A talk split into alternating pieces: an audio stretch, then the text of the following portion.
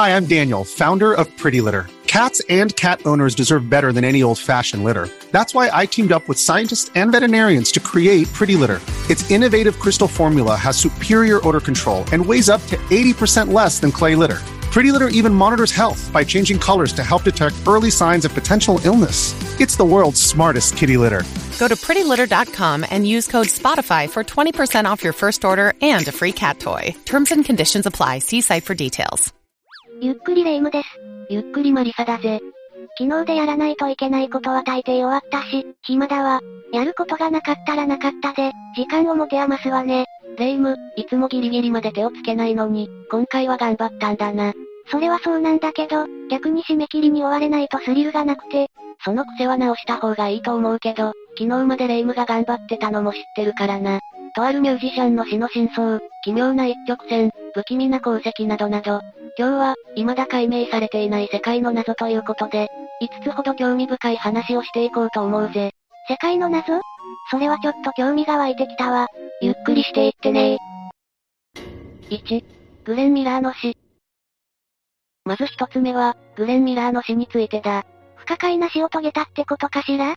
というか、グレン・ミラーって誰？音楽、特にジャズに造形が深い人は知っているかもしれないな。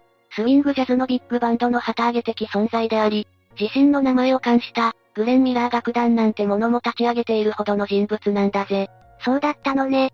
代表曲としては、インザムードや、チャタヌガチューチューが有名だな。古い題材のドラマでは流れることも多いし、大学生のビッグバンドが演奏することも多い、名曲中の名曲だ。どこかしらで聞いたことはありそうね。後で確認してみようかしら。さて、そんなグレン・ミラーも第二次世界大戦の勃発で、アメリカ陸軍の航空隊所属になった。航空隊ってことはパイロット？いやいや、全く経験もない人物が乗れるほど、軍属のパイロットは甘くないぜ。それじゃあ何をしていたのよ？ふるさとから遠く離れたところで、教習の念に駆られる兵士たちの士気を向上させる役割が与えられたんだ。具体的には何を？楽団を率いて戦地に赴いたり、アメリカ国内で負傷兵への慰問を行ったり、ボイスオブアメリカを通じて、ジャズを戦地にいる兵士に届けたりだな。音楽家としての活躍を期待されていたのね。時代は1944年の年末、イギリスで新曲の収録を終えたミラーは、夏にナチスから解放されたばかりのパリに向かうことになった。目的はめでたく解放されたフランス、パリでのコンサート開催だ。米軍所属ではあるけど、世界中を飛び回っていたってこと？ああ。新曲のレコーディングが終わったら、ロンドンからパリへの移動というわけだな。当初はロンドンから約80キロのミルトンイースト空軍基地から、フランスに飛ぶ予定だったんだが、残念ながらパリ行きの便がなかったんだぜ。それは大変ね。別の移動手段を探さないと。これが原因で彼はツインウッドに移動することになるんだが、この変更がミラー氏の運命を大きく左右することになってしまうんだぜ。一体何があったの？?1944 年の12月15日、グレン・ミラーは搭乗していたアメリカ空軍機と共に、イギリス海峡で行方不明になってしまったんだぜ。墜落しちゃったってこと？どこまで消息を終えているの？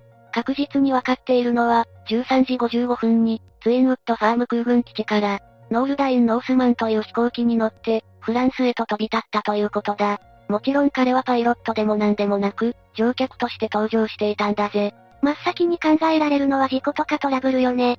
当時の見解も飛行機が、何らかのトラブルで墜落してしまったのではないかと考えられていたんだぜ。軍の飛行機が整備不良って考えにくそうだけど、天気が悪かったとか？いや、当日の天気は気温5度で、濃霧だったとは言われているが、飛行が差し止められるほどのものではなかったとされている。それなら、点検が甘かったとか、何らかのヒューマンエラーを疑うべきかしら？ミラー氏の死について大きな動きがあったのは、1954年に、グレン・ミラー物語という映画が公開されてからのことだ。映画を見た人の中に重要な証言をした者が現れるんだぜ。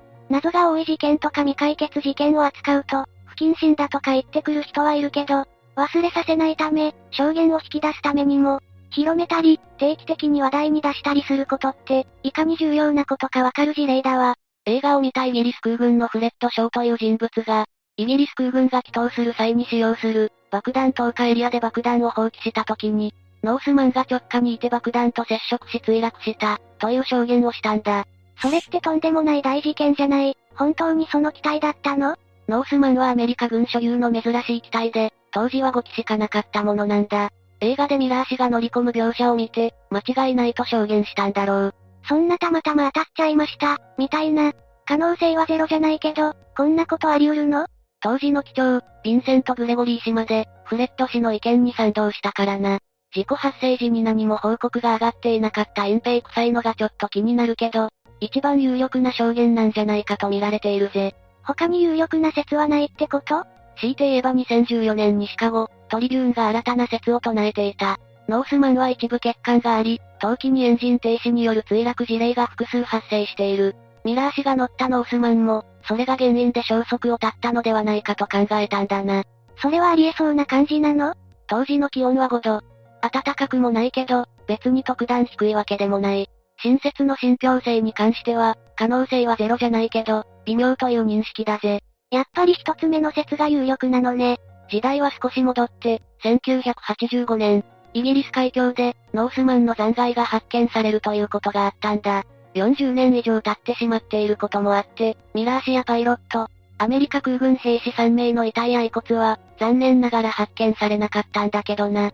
総合すると、1944年12月15日に、イギリス空軍が投棄した爆弾に当たって、ノースマン1機が墜落。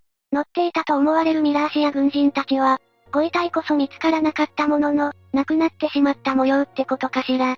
飛行機が海上で消息不明になる事故は世界各地で発生しているけど、被害者が発見されないのはすっきりしないし、無念だよな。何があったのかわからないっていうのが、一番モヤモヤするわよね。2、ルビコン川の位置。二つ目は、ルビコン川の位置だぜ。ルビコン川？ルビコン川といえば、ルビコン川を渡るという表現が有名だな。後戻りの効かない道に踏み出す、またその決断をするという意味で使われる言葉だ。シーザーが、才は投げられたと宣言したことでも有名な場所だぜ。一線を越えるとか、排水の陣を敷くみたいな意味ってことね。さぞ大きくて流れの荒い川なんでしょうね。いや、ルビコン川自体はすごく小さな川だぜ。川幅5、6メートルで、全長も50キロほどしかない、なんてことない川なんだ。それをいかにも後がないみたいな慣用句で使ってるなんてどういうこと？てっきり渡らないとやばいけど、川を渡るのも命がけだからどうしようか、みたいな意味合いなのかと思ってたわ。ルビコン川を渡ることは大きな決断なのに、渡ること自体は難しくない。このギャップがどうして生まれたのかといえば、鍵になるのは、このルビコン川が位置する場所にある。ルビコン川の位置？ああ。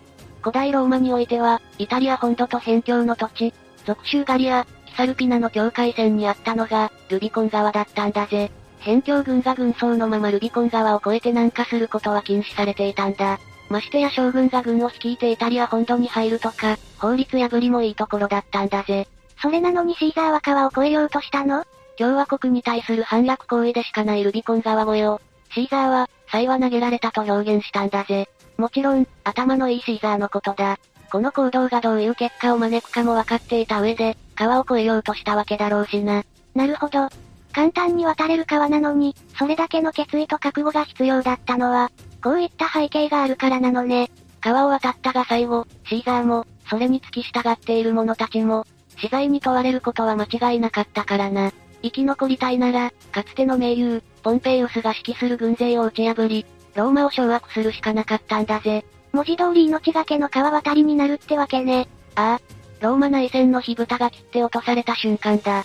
さっき地図を見てみたんだけど、ルビコン川って、イタリア半島の中央から、アドリア海に右側半分を横切っているじゃない？ちょっと湖水かもだけど、左側を迂回していったら川は越えてないって主張できないかしら？一級さんじゃないんだから、それに左側だって、ちゃんと境界線は引かれていたんだぜ。さすがにそうよね。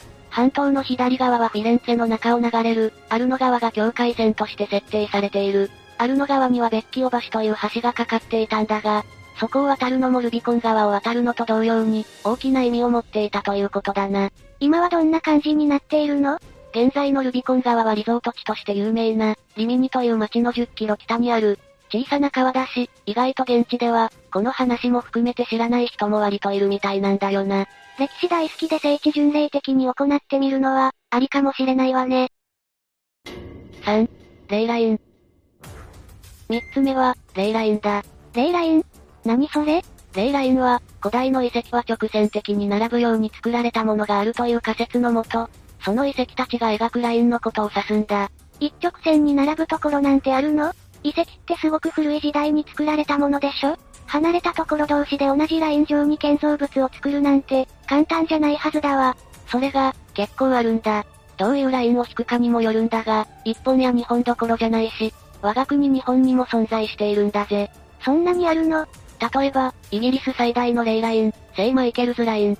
ここにはエイブベリー、ストーンヘンジ、グラストンベリー、ローチロック、ボドミンムーア、メンアントール、セントマイケルズマウントなどなど、大天使ミカエルに捧げられた遺跡が並んでいるんだ。ストーンヘンジくらいしかわからないわね。エイブベリーはヨーロッパ最大規模のストーンサークルで、ストーンヘンジよりもさらに、500年ほど古いものだとされている。使用目的はストーンヘンジと同じで、儀式や祭典だと考えられているな。へえ、ストーンヘンジよりも大きくて古いのね。グラストンベリーは？イギリス最大の聖地とも言われることがある場所なんだぜ。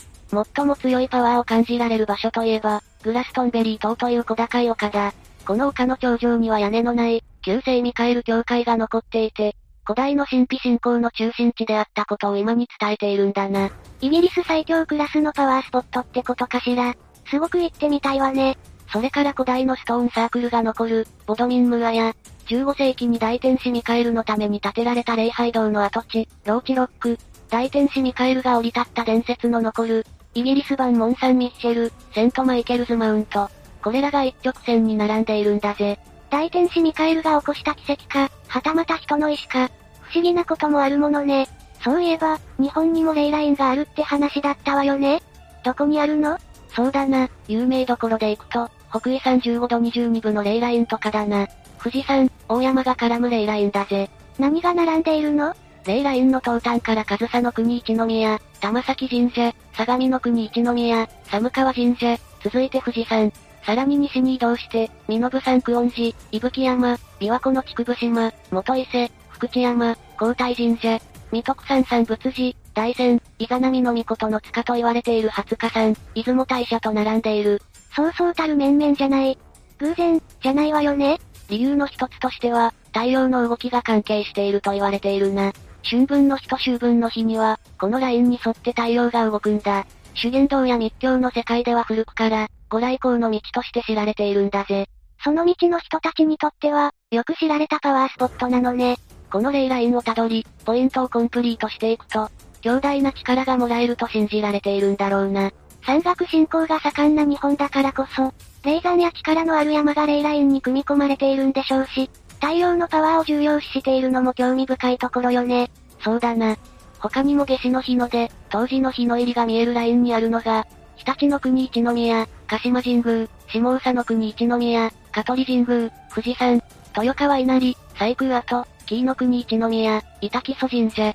夏至の日の入り、当時の日の出が見えるラインにあるのが、阿波の国一宮、阿波神社、富士山、大港神社なんだぜ。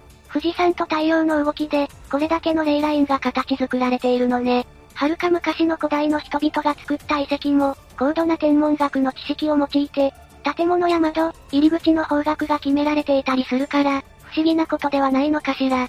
明確にこれを一直線に並べようと思って計画したかどうかは、甚だ疑問だが、そう一体と思って建設した結果、一直線に並んだというのは、ありえない話じゃないと思うんだよな。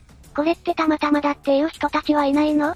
軽く聞いた感じだと、眉唾だなって一周されても仕方ないレベルに感じるんだけど。もちろん、レイライン会議派は古くから存在しているんだぜ。特に、初期のレイラインの提唱者、ワトキンスが提唱し始めた頃は、イギリスチリーンが、一般向けに地図を売り出した頃でもあったからな。Google マップが広まった頃に、たまたま映り込んだ奇妙なものを騒ぎ立てていたのと同じ感じかしらね。それにイギリス含めヨーロッパ諸国では、史跡が高密度に点在していることから、たまたま直線が引けてしまっただけではないのか、という指摘も上がったんだぜ。実際に点が多ければ多いほど、それっぽい直線はたくさん引けてしまうしな。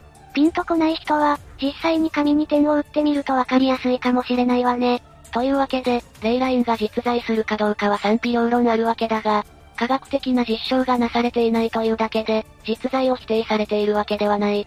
実際に直線上に並ぶ史跡、遺跡は存在しちゃってるわけだしね。これが本格的に科学的なものとして検証されていくには、地磁気が原因で起こっているものであるとか、考古学的な検証だとか、そういったものが行われるのを待つしかないというところになるわけだぜ。現時点では信じるか信じないかはあなた次第、みたいな感じになってるわけだけど、富士山を中心に見る日本のレイラインを考えると、昔の人々の信仰の結果、そういうラインが生まれていたとしても、何ら不思議ではないと思うわね。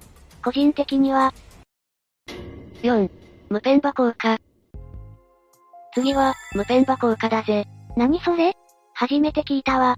お湯は冷たい水よりも早く凍るという現象を指して、無ペンバ効果と言うんだ。え？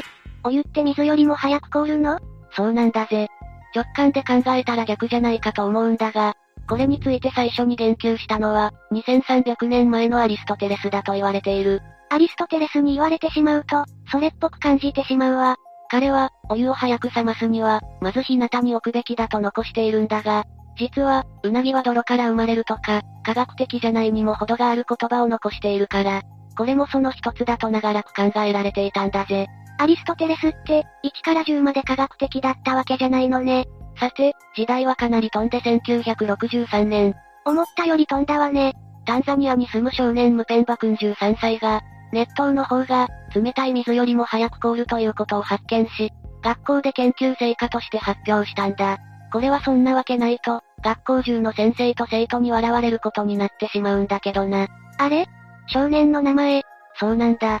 この現象を物理学者が実証し、ムペンバ君の主張が正しいことを主張すると、流れは一転、彼の名前が付けられて様々な研究が行われるようになったんだ。どうしてこんなことが起こるか分かったの？それがシンプルながら、誰にも仕組みの解説ができていない問題なんだぜ。そうなの研究の結果、無ペンバ効果は水以外にも実形、クラスレート水和物、ポリマー、ナノチューブ共振器、量子系、低温ガスなどありとあらゆるもので、発生することが判明してきたんだ。そこで研究者たちは、より単純なものからその解明を試みた。より単純なもの？ああ。小さなビーズを水分子に見立ててレーザーで熱し、水で冷却することで、ビーズ内部のエネルギーが減少していく過程を観察したんだぜ。その結果、ビーズの冷却においても、ムペンバ効果が起こることが確認できた。ビーズも高温で熱したビーズの方が、冷たいビーズよりも10倍冷めることが分かったんだな。物体の温度は徐々に下がっていくわけじゃないってことかしら。現実の世界では必ずしも、理想的な冷却が行われるわけではなくて、実際のところムラだらけなんだよな。そこでエネルギーが高い、つまり熱い部分が局所的に低温に移行しやすくなる、といった現象が起こっていることも分かったんだぜ。なんだか冷めるとか、熱が逃げるとかこれまでのイメージのままだと、理解の及ばないことが起こっているのは分かったわ。ムラのある冷却が起こっている場合には、高エネルギーの領域は、低エネルギーの分子構造にいち早く変化できる近道になっているんだな。目的地から遠いところにいる人物の方が、条件次第で、より目的地に近いところにいる人物よりも早くたどり着ける、ということに似ているんだそうだ。それはなんとなくわかるわね。桃太郎電鉄とか地道にサイコロを進めるよりも、飛行機とかヘリを使っちゃった方が、ゴールに簡単に近づけることもあるもの。実は身近で誰もが知っていることだと思っていた、冷めるという現象は、直線的な温度変化だけで説明できるような、生優しいものじゃないということが判明してしまったわけだな。身近なところにもとんでもない謎が潜んでいるのかもしれないのね。5、ビビアナイト。最後は奇妙な鉱石、ビビアナイトだぜ。綺麗な宝石かしら？何が奇妙なの？蓝鉄鉱とも呼ばれる、脳性色や六色色が美しいこの結晶は、人や動物の遺体に発生する不思議な鉱物なんだ。しかも、空気に触れると色が変わる、そんな特殊な特性を持っている。生物の遺体に発生する鉱石、そんなのがあるの？普通、鉱石って岩山に発掘しに行ったり、川とか路頭の近くで拾うものでしょ？これは腐敗した遺体に形成される鉱石ってことだな。その特徴から、ネクロクリスタルなんて呼ばれたりもするんだぜ。ファンタジーの世界かと思うけど、現実にあるものなのよね。ビビアナイトは、岩水リン酸塩鉱物でできた鉱物で、化石や動物の排泄物、死体の上などで形成されるものなんだ。死体なんて怖い言い方したけど、よく見られるのは骨や朽木といった、有機物や鉄分が多く含まれた堆積物の中だな。そんなホイホイできるものではないってことかしら。あとは、熱水の温度が下がることで、その中に溶けていた元素が、岩石の中や海底で、沈殿してできる熱水鉱床や、リンが豊かに含まれている花崗岩、ペグマタイトという石の中からも産出するんだ。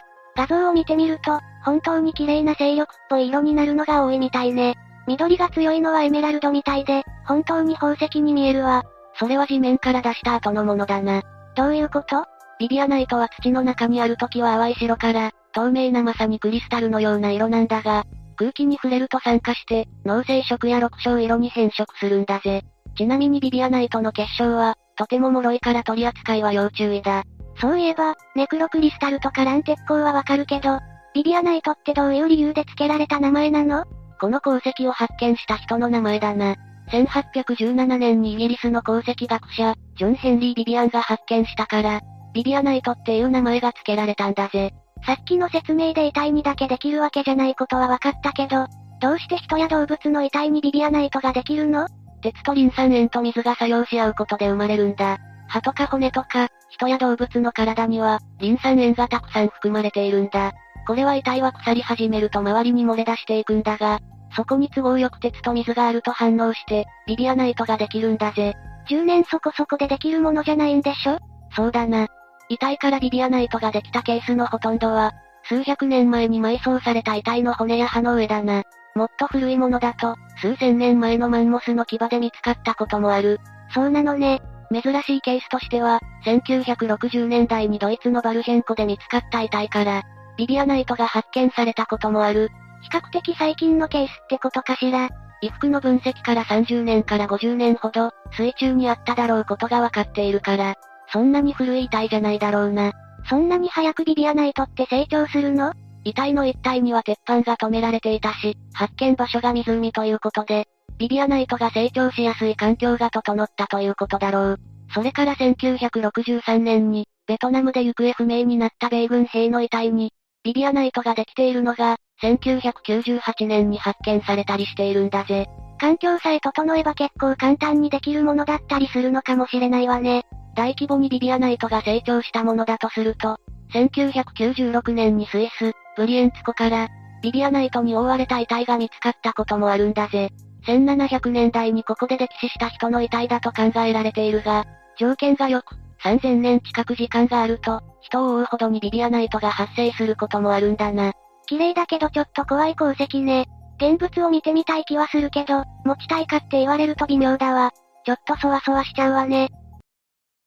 さて、今回は、未だ解明されていない世界の謎ということで解説してきたな。私が知らないだけで、世界にはまだまだ不思議なこと、物が溢れているんだわ。話も時代を飛び越えたり、宇宙にまでスケールを拡大したりしたら、もっとたくさん謎が溢れているんでしょうね。その道の研究者ですら、わからないことだらけの我らが地球様だ。ちょっと興味を持って掘ってみるだけで、興味深い不思議なことは、そこら中に転がっているんだぜ。芋づる式で興味の対象が増えるから、暇から一点、時間が24時間じゃ足りなくなっちゃうわ。というわけで、今日の動画はここまで。動画が面白かったら、高評価とチャンネル登録よろしくお願いします。最後までご視聴いただきありがとうございました。